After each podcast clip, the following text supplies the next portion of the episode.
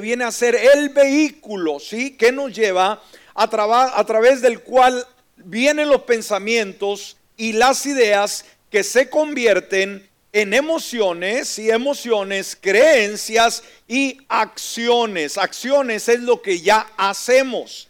Por eso Proverbios 23, 7 sabe, mire lo que nos dice aquí, hermanos, una, una porción muy importante, porque cuál es su pensamiento en su mente, tal es él. ¿Me escuchó? ¿Qué quiere decir esto? Una traducción muy nuestra, hermanos. Somos lo que pensamos. ¿Quién dice esto, hermanos? Dios. Y sabe, la ciencia hoy está corroborando este hecho, que la mente juega un papel muy, perdón, importante en la vida del ser humano.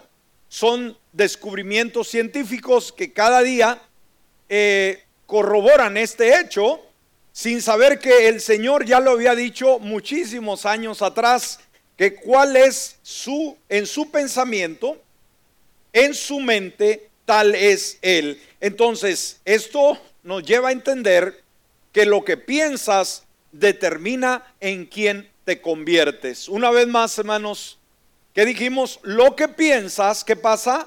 Determina en quién te conviertes. Y una vez más, también nos lleva como creyentes que las victorias, escúcheme, o las derrotas se llevan, se pelean en nuestra mente, ¿ok?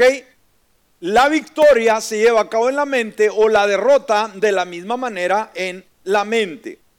Ahora, existe una relación muy estrecha entre las actitudes y el éxito, entre las actitudes y la salud misma, eh, gradual, general de nuestra persona. Miren lo que dice Isaías 26:3. Miren lo que dice, hermanos, Dios. Dice, tú guardarás en completa paz aquel cuyo pensamiento en ti persevera porque en ti ha confiado.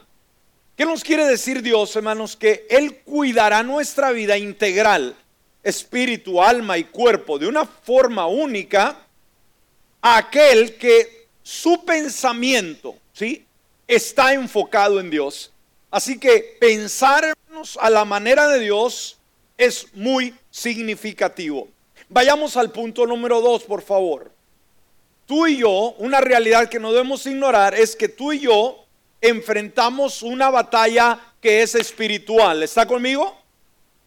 Tú y yo enfrentamos una batalla que es espiritual. La Biblia dice que todos los creyentes estamos enfrascados en una batalla espiritual. Mire lo que dice Primera de Timoteo, capítulo 6, versículo 12. Y mire, el, apóstol San Pablo nos anima a cada uno de nosotros a esto. ¿Qué nos dice como creyentes, hermanos? Pelea, ¿qué cosa? La buena batalla de la fe. ¿Ok? ¿Qué nos dice Dios a los creyentes? Duérmete, tranquilo, relájate, no pasa nada. ¿Así dice Dios? No, no, no, no, no. Aquí nos llama a tomar las armas, pero no, no son armas carnales, no son armas materiales, pero sí son armas espirituales. Pelea la buena batalla de la fe. Haz tuya la vida eterna a la cual fuiste llamado y por la cual hiciste aquella admirable declaración de fe delante de muchos testigos. Entonces, esta batalla, ¿sí? se combate exclusivamente, ¿sabe dónde, hermano, se lleva a cabo esta batalla? Exclusivamente dentro de nosotros, en nuestra alma, en nuestros pensamientos, y en nuestra mente. Entonces, con esto deducimos que la mente, escúcheme, es un campo de batalla. ¿Qué es nuestra mente, amados? un campo de batalla donde se lirean las grandes batallas. Entonces el adversario de nuestra vida, que es el enemigo, solo tiene una entrada, escúcheme hermanos, una entrada para trocar nuestra vida. ¿Sabe usted cuál es el acceso que tiene el enemigo para tocar nuestra vida? Nuestra mente. Una vez que entró a la mente, hermanos, te va a dominar si no controlas tus pensamientos. Entonces ataca la mente de qué manera? Recordándole quizás las heridas del pasado, el fracaso, las cosas que viviste, quizás una infancia turbia, quizás un pasado muy oscuro. Satanás entra a la mente y te lleva a un pasado que ya quedó en el pasado, pero que te lo vuelve a revivir el día de hoy. En tercer lugar, vayamos al punto número tres. Esto es muy importante. Somos llamados a vencer sobre las fortalezas mentales. ¿Me escuchó, hermanos? ¿A qué somos llamados como creyentes? No solamente a pelear una batalla espiritual en nuestra mente, sino somos llamados a vencer. Como creyentes, escúcheme, Dios no te llama al fracaso. Tú no fuiste creado para ser un fracasado. Uh, wow, yo pensé que dice, amén, pastor, yo lo sabía. Pero está nomás así, ¿verdad? ¿Qué pasará por su mente? Una vez más, hermanos, Dios no te creó para el fracaso. Oh, no, no, no, no, no, no, no me convence, menos a Dios. Y usted se la cree. Debemos de saber, hermanos, que fuimos creados para la victoria, para conquistar. Amén. Entonces, somos llamados, dijimos, no al fracaso, no a correr en los problemas, fuimos llamados a vencer sobre las fortalezas mentales. Miren lo que dice segunda de Corintios capítulo 10, versículo 4 y 5. Aquí nos dice esto, porque las armas de nuestra milicia no son carnales, sino poderosas en Dios. Y fíjese lo que añade, son poderosas en Dios para qué dice la palabra? para la destrucción de fortalezas. Amén.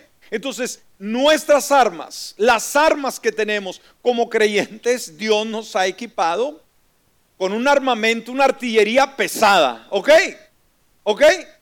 Amén. Entonces, tenga ese concepto. Dice, no son armas carnales, sino sí son poderosas en Dios para la destrucción de fortalezas. Y este detalle tenemos que tenerlo en mente. Cinco, destruimos los argumentos y toda altivez que se levanta contra el conocimiento de Dios, llevamos cautivo todo pensamiento a la obediencia de Cristo. Si usted analiza estos versículos, hermanos, aquí nos habla de armamento, ¿sí? Espiritual. Nos habla que son poderosos en Dios. Nos habla de destrucción de fortalezas. Nos habla de argumentos y nos habla de llevar cautivo todo pensamiento. Entonces todo gira, todo gira alrededor a lo que nosotros pensamos. Ahora, ¿cómo podemos describir? El apóstol Pablo nos dice que tenemos nosotros que derrotar estas fortalezas espirituales. Ahora, el término fortaleza, ¿qué era una fortaleza en el pasado, en los tiempos bíblicos? Bueno, se nos dice que esto era una construcción, era una estructura defensiva.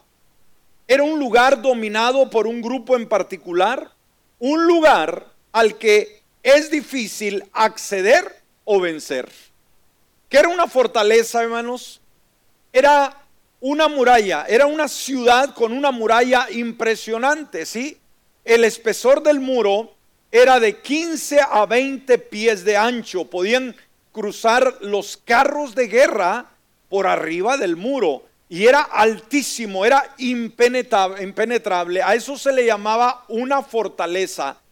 Cuando venían los enemigos y el pueblo entraba a la fortaleza, fortaleza perdón, estaban literalmente blindados. No había forma de poder entrar y conquistar a la, ciudad. Entonces era una fortaleza una muralla militar fortificada construida para servir como defensa en la guerra. Entonces ahí se usa la expresión fortaleza, pero Pablo nos habla ahora de una fortaleza mental. ¿Qué significa esto? ¿Qué es una fortaleza mental? Ponga mucho cuidado. Una vez más, tenga la idea de la fortaleza literal, un lugar de refugio, de protección, donde era eh, eh, imposible poder entrar. Bueno, cuando hablamos de la fortaleza mental, que es la que tenemos que luchar nosotros, una fortaleza mental es una estructura rígida de pensamientos incorrectos. ¿Qué es una fortaleza espiritual, amados? Es una estructura rígida de pensamientos incorrectos que lo has aceptado como bueno y válidos aun cuando has comprobado que son incorrectos. ¿Ok? Esas son las fortalezas espirituales. Haber tomado un pensamiento que es una mentira de Satanás y lo he aceptado como una verdad. Las fortalezas mentales son las, mismas mentiras del enemigo escondidas en nuestra mente que estanca nuestro crecimiento y nos hace resistentes al cambio, no permite que haya un cambio en nuestra vida. Una fortaleza es un palacio fuerte y fortificado, como decíamos. Una cárcel de oscuridad cercado de pensamientos incorrectos. ¿Ok, amados? ¿Entendimos esto? Que es una fortaleza eh, mental, es un palacio fuerte y fortificado, una cárcel de oscuridad cercado de pensamientos incorrectos. Por eso en los versículos que dimos lectura, podemos ver algo que resalta en el versículo 5, es que dice que con el armamento del Señor destruimos argumentos. Somos llamados a qué, amados? A destruir argumentos. Ahora, ¿qué es un argumento?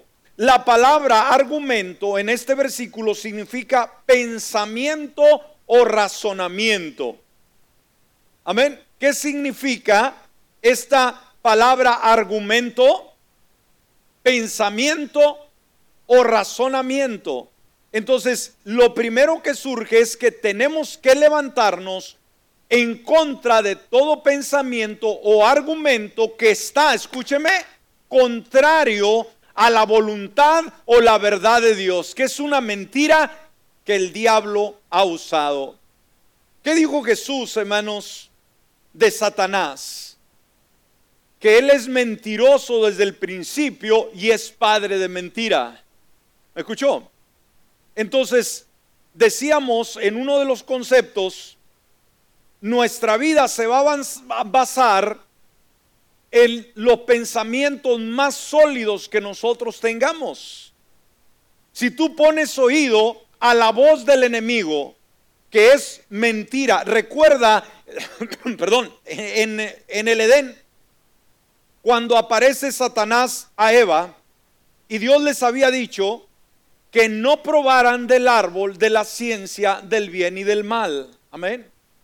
¿Qué dijo Satanás cuando se acercó? Oyes, no pueden comer de ese árbol, de todos los demás podemos comer, pero de este no, porque el día que comamos vamos a morir. ¿Qué dijo Satanás? No vas a morir. Sabe Dios que el día que tú comas de ese árbol vas a ser sabia como Dios. Una vil mentira, hermanos. Tomó una verdad que Dios había dicho sobre la prohibición del fruto y formuló una mentira. Y lamentablemente Eva pescó el anzuelo, como se dice, y Adán de la misma manera. Era una verdad que Dios dijo, pero fue el Satanás que cambió esa verdad por la mentira e hizo caer a Adán y a Eva. Ahora, veamos, veamos, hay un proceso para que un, ah, un pensamiento se convierta en fortaleza. Ponga mucha atención a esto. Es un proceso. Todos pensamos, hermanos, ¿sí? Pero este tema nos invita a analizar si es que estamos pensando bien o tenemos una fortaleza mental que nos impide avanzar, disfrutar el nuevo yo y estar alejados de los beneficios de Dios. Ok, Ponga atención en este proceso para que un pensamiento se convierta en fortaleza. Ahora, cuando hablamos de pensamiento, el pensamiento es la actividad de la mente, ¿ok? ¿Qué es el pensamiento? Es una actividad de la mente, ¿sí? Ahora, cuando tenemos una serie de pensamientos, o sea, varios pensamientos, estos pensamientos se convierten en ideas. ¿Ok? ¿Me sigue? cuando tenemos una variedad de pensamientos, estos se convierten en, ¿qué dijimos? Ideas. Ahora, una serie de ideas se convierte en un concepto. O sea, este es mi concepto, ¿sí? Y una serie de conceptos dan paso a un argumento y varios argumentos crean una fortaleza. Wow, ahí es donde quedamos amarrados. Entonces, una vez más recalcando, la fortaleza es una muralla militar construida para servir como defensa en la guerra, originalmente. Pero también esa fortaleza, cuando somos esclavos del enemigo, puede llegar a ser una prisión en la cual estamos esclavizados sin poder salir de esas cuatro paredes. El diablo quiere que estemos encerrados en fortalezas mentales. ¿Cuál es el deseo del enemigo, hermanos? Que estemos encerrados en esas fortalezas espirituales, ¿sí? Mucho cuidado con ello. Punto número cuatro, rápidamente. Aquí Dios nos hace una invitación, hermanos, a identificar tus fortalezas mentales. Y esto debe ser un autoanálisis individualmente. Tú, yo, todos, hombres y mujeres, tenemos que identificar si tenemos alguna fortaleza espiritual. Una fortaleza espiritual de las tinieblas, escúcheme, ¿cómo lo podemos describir? Es un argumento mental que está alterando tu percepción de la realidad sin que te des cuenta. O sea, estás cayendo, estás cayendo en la trampa del enemigo sin darte cuenta que te está atrapando en su mentira, ¿sí? Son asociaciones equivocadas de ideas y conceptos, son procesos de necedad que oscurecen tu alma, ¿sí? Son caprichos.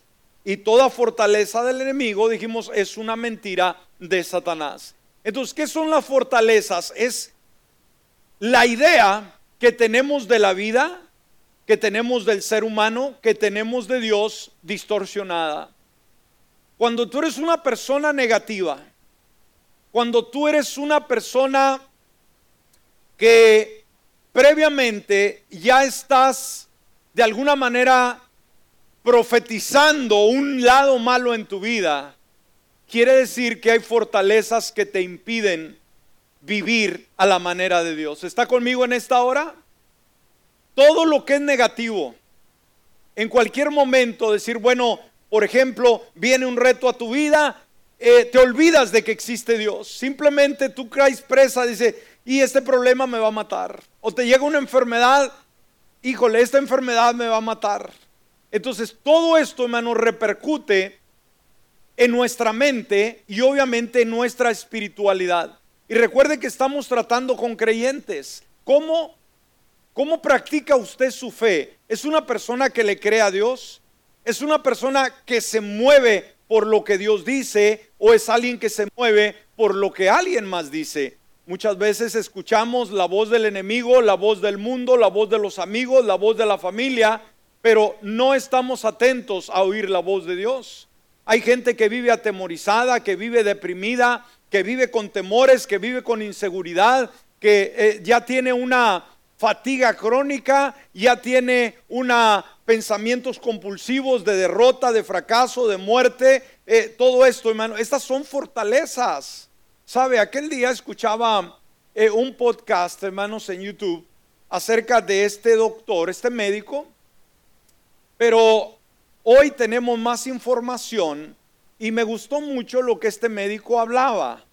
Y aunque él es médico, pero él ha ido un poco más allá y ha podido ver que aunque todos agradecemos a la ciencia médica por lo que nos brinda, no tiene las soluciones a la problemática del ser humano. El médico lo único, lo único que hace te da un calmante, te da un remedio, pero no te cura una enfermedad en muchos de los casos, ¿sí?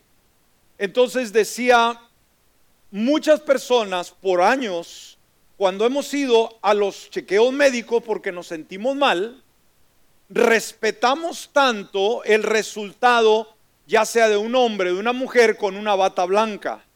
¿Me, escucha? O sea, si va a un chequeo médico y le dice, ¿sabe que Estás muy mal. eh, tienes una enfermedad crónica o te dice, sabes que tienes seis meses de vida. Entonces, toda esa palabra que da el médico, ¿sí? Eh, el hombre, la mujer, ya como que ha hecho, ha tomado, ¿sí? Esa palabra como una verdad y sabe como una verdad absoluta. Y sabe, como creyentes muchas veces caemos en el mismo juego. ¿Está conmigo? Ahora, obviamente hay hombres, en el caso de las mujeres y los hombres somos diferentes. Las mujeres obviamente no tienen el mismo problema de asistir a una consulta porque obviamente cuando son casadas, tienen sus hijos, tienen que ir continuamente a sus chequeos médicos del embarazo y se relacionan más con, los médicos, con las doctoras, y no se les dificulta una consulta médica. Ah, pero para que llevemos o, vayamos nosotros los machitos, los hombres, ¿cómo nos cuesta? Tenemos que estar en rastra para que nos diga, ya sabes que llévame al hospital porque ya me estoy muriendo. Pero no acostumbramos chequeos médicos anuales. No importa la edad que tenemos, somos muy machos. ¿Me explico? Ahora, ¿por qué no queremos ir los hombres? ¿Es que somos muy hombres? No, somos muy gallinas. Nos da miedo que nos den un mal diagnóstico, ¿sí? Y por eso mejor no vamos pensando que con eso vamos a solucionar el problema, pero es simplemente acrecentarlo más, ¿ok? Ahora, cuando vamos y nos dan un diagnóstico, hermanos, una vez más, como creyentes, y esto ha sido un debate de siempre, siempre eh, que se da un diagnóstico médico, usted no debe de tomarlo ya como un hecho. Ahora, sí debe cuidarse y debe preocuparse. Si usted, el médico, usted se sintió mal y fue a un chequeo médico y el colesterol lo trae hasta arriba y, trae los triglicéridos bien altos y diga, yo rechazo esa palabra, Señor. Tenga cuidado porque puede darle un infarto en cualquier momento. ¿Sí me explico? Usted tiene una responsabilidad. Ya deje de comer esos tacos grasosos haga ejercicio, ¿ok? Pero no le diga, yo rechazo esa palabra del diablo, ¿no? No, no. Ahora, pero en sí, hermano, cuando le dan un diagnóstico o le dice usted tiene una enfermedad crónica, que es una enfermedad crónica, una enfermedad de toda la vida, que vamos a tomar pastillas toda nuestra vida. Bueno, ok, hermano, no vamos a tomar esa palabra, vamos a tomar la palabra del Señor y vamos a decir, ¿sabes qué? Dios tiene la última palabra. Pero si tengo el colesterol alto, si tengo problemas con el corazón, si tengo problemas de sobrepeso, decir, Señor, yo creo en tu palabra y yo voy a hacer lo que a mí me corresponde y tú harás lo tuyo. ¿Me explico? Usted rechaza esa palabra del doctor, pero ¿sabe qué? Desde mañana empiece su dieta y empiece a caminar, empiece a correr y va a ver cómo la palabra, hermano, se hace una realidad en su vida. Pero hoy hay mucha gente que quiere el beneficio, pero no quiere pagar el precio. ¿Ok? Entonces dijimos, si el médico nos dice, sabe que usted tiene que tomar pastillas el resto de su vida, no señor. La palabra me dice que por su llaga yo he sido curado, sí, pero yo tengo que hacer lo que a mí me corresponde. ¿Sí estamos? ¿Ok? Todos los varones a su chequeo médico mañana. Ah, cuidado, ¿le están oyendo por ahí? ¿Oyeron un murmullo? Qué tremendo, ¿no? Entonces, este médico, hermanos, decía, hay muchas personas que cuando les dan un diagnóstico, una vez más, alguien con una bata blanca lo toma como un hecho, o sea, es la voz de Dios, dice, y no es así. Nunca es así. Aquel día oíamos a el ejemplo de nuestro hermano Benny, ¿se acuerda cuando estuvimos aquí en el ayuno? que él le dieron un mal diagnóstico, fue a la clínica, le hicieron un chequeo y le dieron el reporte de alguien mal. Le digo, ¿sabe qué? Usted tiene azúcar. ¿Qué hace el hombre? Llega a su casa, estaba comiendo, se le fue el hambre, fue y se deprimió, se tiró en el sillón y ahí estaba deprimido. Tengo azúcar. Y no tenía nada. Mi hermana tuvo que hablar a la clínica y dijo, no, no, no, no, no, no, es un mal reporte, no es así. Pero este hombre ya tenía azúcar casi, ¿no? Entonces, si tomamos esa palabra, hermanos, si tú le dices sí, el diablo es donde hace su fortaleza espiritual. ¿Sí me explico?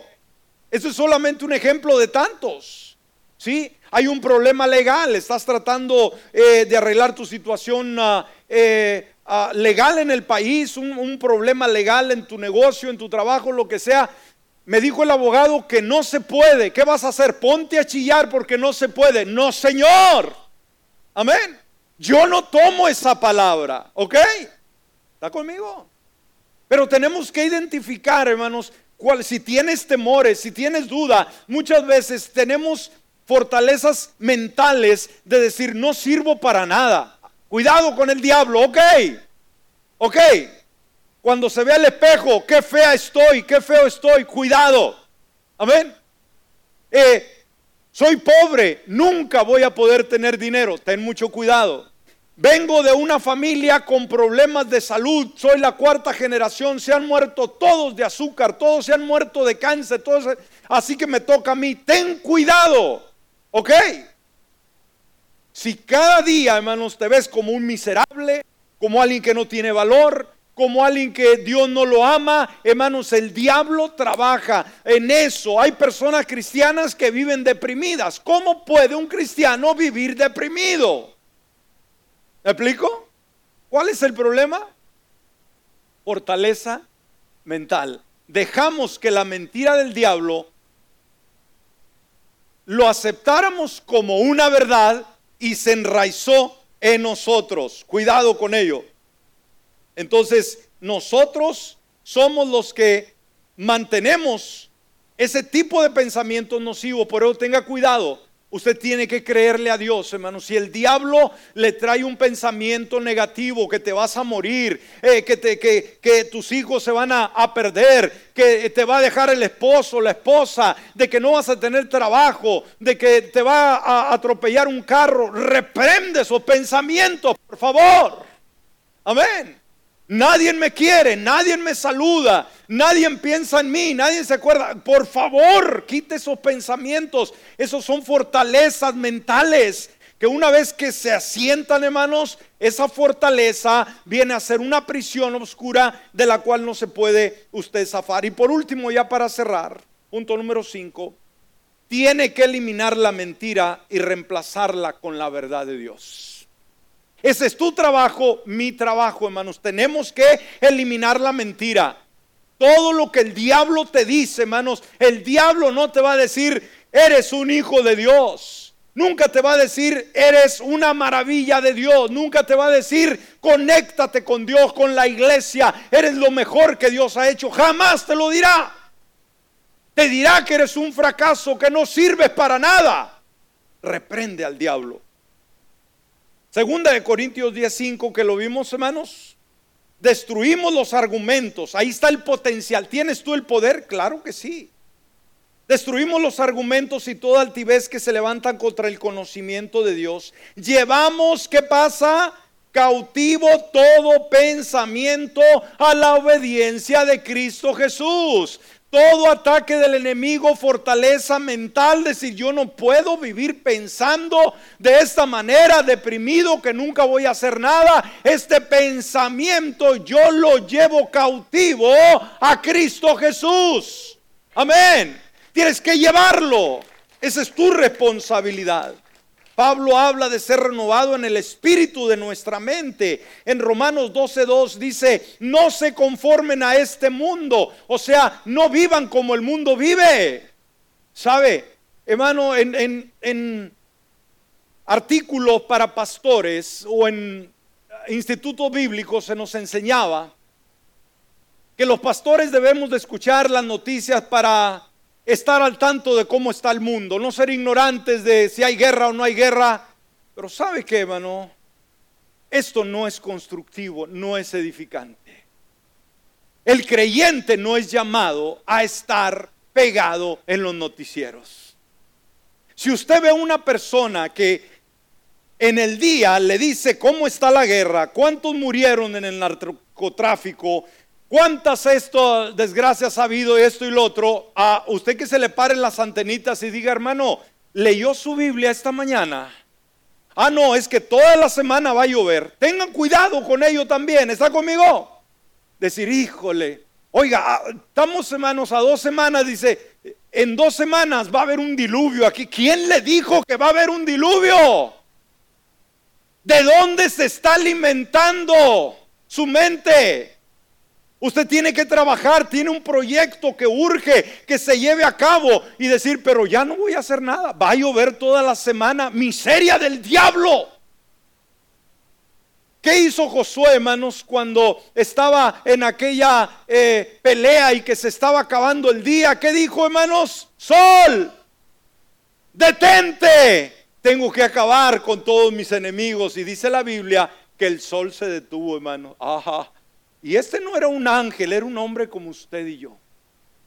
¿Qué dijo el profeta Elías, hermanos? Que no haya lluvia en Israel por tres años y medio. Lo que dijo, hermanos, se cumplió. Usted no tiene fe, hermano, porque urge que esa semana trabaje. Eh, eh, eso es, es algo que tiene que suceder. No tiene fe de pararse y decir, nubes, váyanse de aquí, no las necesito. Pero ¿sabe qué, hermanos? Como todos nos doblamos de brazos, va a llover. Ya está con su canoa lista, ¿no? Hermano, ¿y qué pasa con la palabra? ¿Dónde dejamos esto? Sí, el mundo está mal y cuánta cosa. A mí no me importa, hermano, el mundo no va a mejorar, no tiene que estar escuchando los noticieros. El mundo va de mal en peor. Las finanzas no van a mejorar, pero yo le pregunto, ¿sabe qué nos va a pasar? ¿Sabe qué viene? ¿Qué dice este santo libro sobre usted y mí? Pues no, ni lo leo. Ahí está el problema.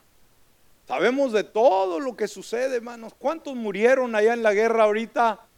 ¿Cuántos ah, murieron por el narcotráfico? Le tienen la cifra al día, hermano. Y decir, y hoy hubo una, en Reynosa, ahorita hay una balacera. Dios mío.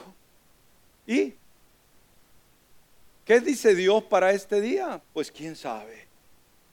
Entonces veamos, dice, no se conformen a este mundo, o sea, no viven como el mundo vive. Más bien transfórmese por la renovación de su entendimiento, de modo que comprueben cuál sea la voluntad de Dios buena, agradable y perfecta. Y quiere, hermanos, debemos de entender que hay que reemplazar una vez más la mentira con su verdad y esta nos hará libres. Juan 8:32 y conocerán la verdad y la verdad la verdad los hará libres. Entonces, tu mente es un territorio de Dios, debes de entenderlo. Escúchame, no es territorio del diablo.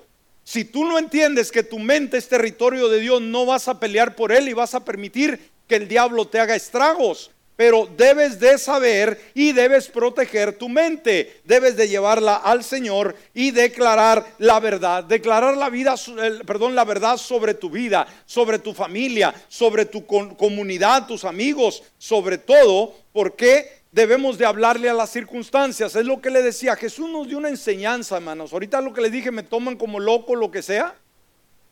Cuando le dije, usted puede hablarle al tiempo, usted puede hablarle al, al al clima. ¿Por qué somos llamados, hermanos? No porque lo dijo tal noticiero, es que Cristo Jesús, escúcheme, nos dijo que podemos hablarle a las circunstancias y si Él lo dijo, yo tengo que creerlo. No, no, no me escuchó, hermanos. Si Él me dijo que yo le hable a las circunstancias, a mi problema, a mi, a mi, traba, a mi situación, yo debo de hablar. Aleluya. Mire lo que dice Marcos 11:23, lo que Jesús dijo. De cierto les digo, wow, que cualquier, cualquier, cualquiera, perdón, que diga este monte, quítate y arrójate al mar, y no dude en su corazón, sino que crea que será hecho lo que dice, le será hecho. ¿Quién dijo esto, hermano? ¿Quién dijo esto? Cristo Jesús. Ahora, aquí nos habla de montes literales, no, nos habla de circunstancias. Tiene usted circunstancias, tiene gigantes, tiene problema, tiene incertidumbre. No se ponga a chillar, no se cruce de brazos, háblele a su problema. Háblele a su circunstancia, habla a la boca y diga, así dice Dios. Oh, yo creo que se iba a emocionar. Wow, el único emocionado soy yo aquí. Con eso basta, yo me voy contento. Si usted no lo emociona esto, hermanos, ya no lo va a emocionar nada. ¿Ok? Así que cuidado, hermano, si el diablo trae a tu mente, muchas veces te vas a morir. Mira, eso es lo que te está calando, es cáncer. Mira, esta es una enfermedad incurable. Tú no vas a vivir a los 50 años, te vas a morir. Hermano, si el diablo le ha traído ese pensamiento, declare la verdad de Dios. El diablo no tiene la última palabra sobre usted, sobre mi vida. El único es la que tiene es Dios. Amén. Usted dígale el Salmo 118, 17, no moriré, sino que viviré y contaré las obras del Señor. Amén. La mentira del diablo, te vas a morir antes de tiempo. Tú contéstale, esto es lo que dice Dios, no moriré, sino que viviré. Amén. Si estás lidiando con la ansiedad, hermanos, declara la verdad que te dice Dios, el Salmo 23.1, el Señor es mi pastor y Nada me va a faltar. Si estás luchando contra el temor, el miedo, la incertidumbre, Ah, declara esta verdad sobre tu vida, segunda de Timoteo 1:7, porque no nos ha dado Dios un espíritu de cobardía, sino de poder, de amor y de dominio propio. Si estás luchando contra la depresión, la desilusión, declara lo que Dios te dice en Nehemías 8, versículo 10 en su última parte. No estén tristes, pues el gozo del Señor es su fortaleza. Uh, vamos, dale un aplauso al Señor. Wow, póngase de pie. ¿Sabe, hermanos? Aquí hay 66 libros, hermanos, una biblioteca de 66 libros, donde hallamos más de 7 mil promesas para usted y para mí. Cualquier circunstancia que usted esté pasando, aquí hay un remedio y hay un versículo que usted le puede citar al enemigo. Y esto sí es verdad. Lo que diga la circunstancia, lo que diga el abogado, lo que diga el médico, lo que diga lo demás, hermano, no lo tome como una fortaleza, pero esto, sepa sus derechos. Por eso cuando está enfermo y está batallando por algún tiempo, hermanos, no diga, no, Dios no me sana. Usted levántese, hermanos, y declare, estoy sano por las llagas de Jesús. Él llevó mis enfermedades y sufrió mis dolencias y levante sus manos y diga, yo estoy sano. Yo estoy sano. Y todos los días de su vida, hermano, yo estoy sano. No le dé lugar al diablo. Y si no me ve como estoy amolado, Dios reprenda al diablo, hermanos. Pero esas fortalezas espirituales, tú las invitas a tu vida o tú invitas la verdad de Dios. No tomes la mentira como una verdad absoluta. La única verdad es Dios y esta palabra. Padre amado, gracias te damos en esta hora. Eres tan bueno y maravilloso. Y nos hablas acerca del nuevo yo. Nos hablas, Señor, de las fortalezas mentales. Muchas veces como creyentes ignoramos el potencial que la mente tiene. Ignoramos que la mente viene a ser el campo de batalla del enemigo, donde venimos a lidiar las más crueles batallas y que ahí se ganan o ahí se pierden.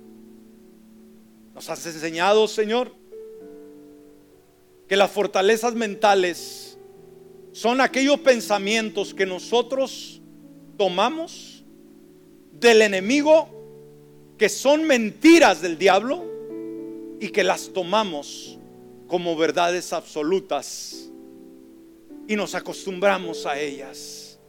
Hoy hay mucha gente deprimida. Hay mucha gente sin valor, sin ánimo, escuchando los pronósticos del mundo, de las cadenas televisivas o inclusive del horóscopo, pero muy pocos escuchando la verdad que eres tú, Señor.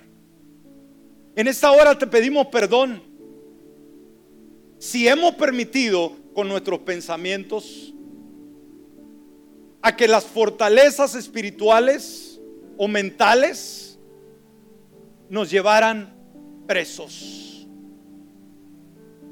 Y ayúdanos, Señor, a identificar esas fortalezas mentales. Por favor, mi hermano, mi hermana, dile, Señor, revélame esas fortalezas mentales que quizás sin darme cuenta, yo me he puesto en una fortaleza que ha venido a ser mi prisión, en la cual en vez de hablar palabras de vida, estoy hablando palabras de muerte, en la cual en vez de hablar palabras de fe, me estoy portando como un incrédulo. Sé franco, franca con Dios en esta hora. Y dile, perdóname, Señor. Yo no quiero estar atado. Hazme ver tú, Señor, o quizás mis familiares que me hacen ver aquellas áreas que no he querido ver, o aún los amigos o compañeros de trabajo, de escuela, que nos han hecho resaltar unas fortalezas que por descuido lamentablemente hemos caído en esa condición. Pero tú nos das, Señor, de la misma manera la oportunidad de rechazar toda mentira, eliminar la mentira y reemplazarla con la verdad. Tú dices en tu palabra que conoceríamos la verdad y la verdad nos haría libre. Y tú nos dices, Señor, que la palabra es verdad. Ayúdanos, Señor, a leer más tu palabra. Ayúdanos a estudiar más tu palabra. Ayúdanos a memorizar más tu palabra. Y ayúdanos a aplicarla más a nuestra vida, Señor. Cada momento, cada día de nuestra existencia. Ayúdanos a que nuestra mente sea renovada y que no haya ninguna fortaleza mental, Señor, que nos oprime. Todos vamos a ser enfrentados con diferentes circunstancias, con diferentes retos, Dios, pero que no olvidemos, la verdad nos liberta. Que aun cuando el médico, aun cuando el abogado, aun cuando el negocio, aun cuando las circunstancias nos dicen no se puede, hasta aquí fue todo, no aceptarlo como una verdad absoluta, porque la única verdad absoluta eres tú, Señor. Dice tu palabra que el justo vivirá por fe. Y hoy más que nunca, Señor, necesitamos aprender a vivir por fe. Necesitamos a creer a creerte más a ti, Señor. Necesitamos apagar los televisores, ver los noticieros, ver ah, los reportes de lo que está aconteciendo en el mundo y diariamente, Señor, escuchar el reporte del cielo, el que me da vida, el que me genera paz, el que me genera transformación y el que me permite vivir a la manera tuya. Gracias, Señor. Adoramos y te bendecimos.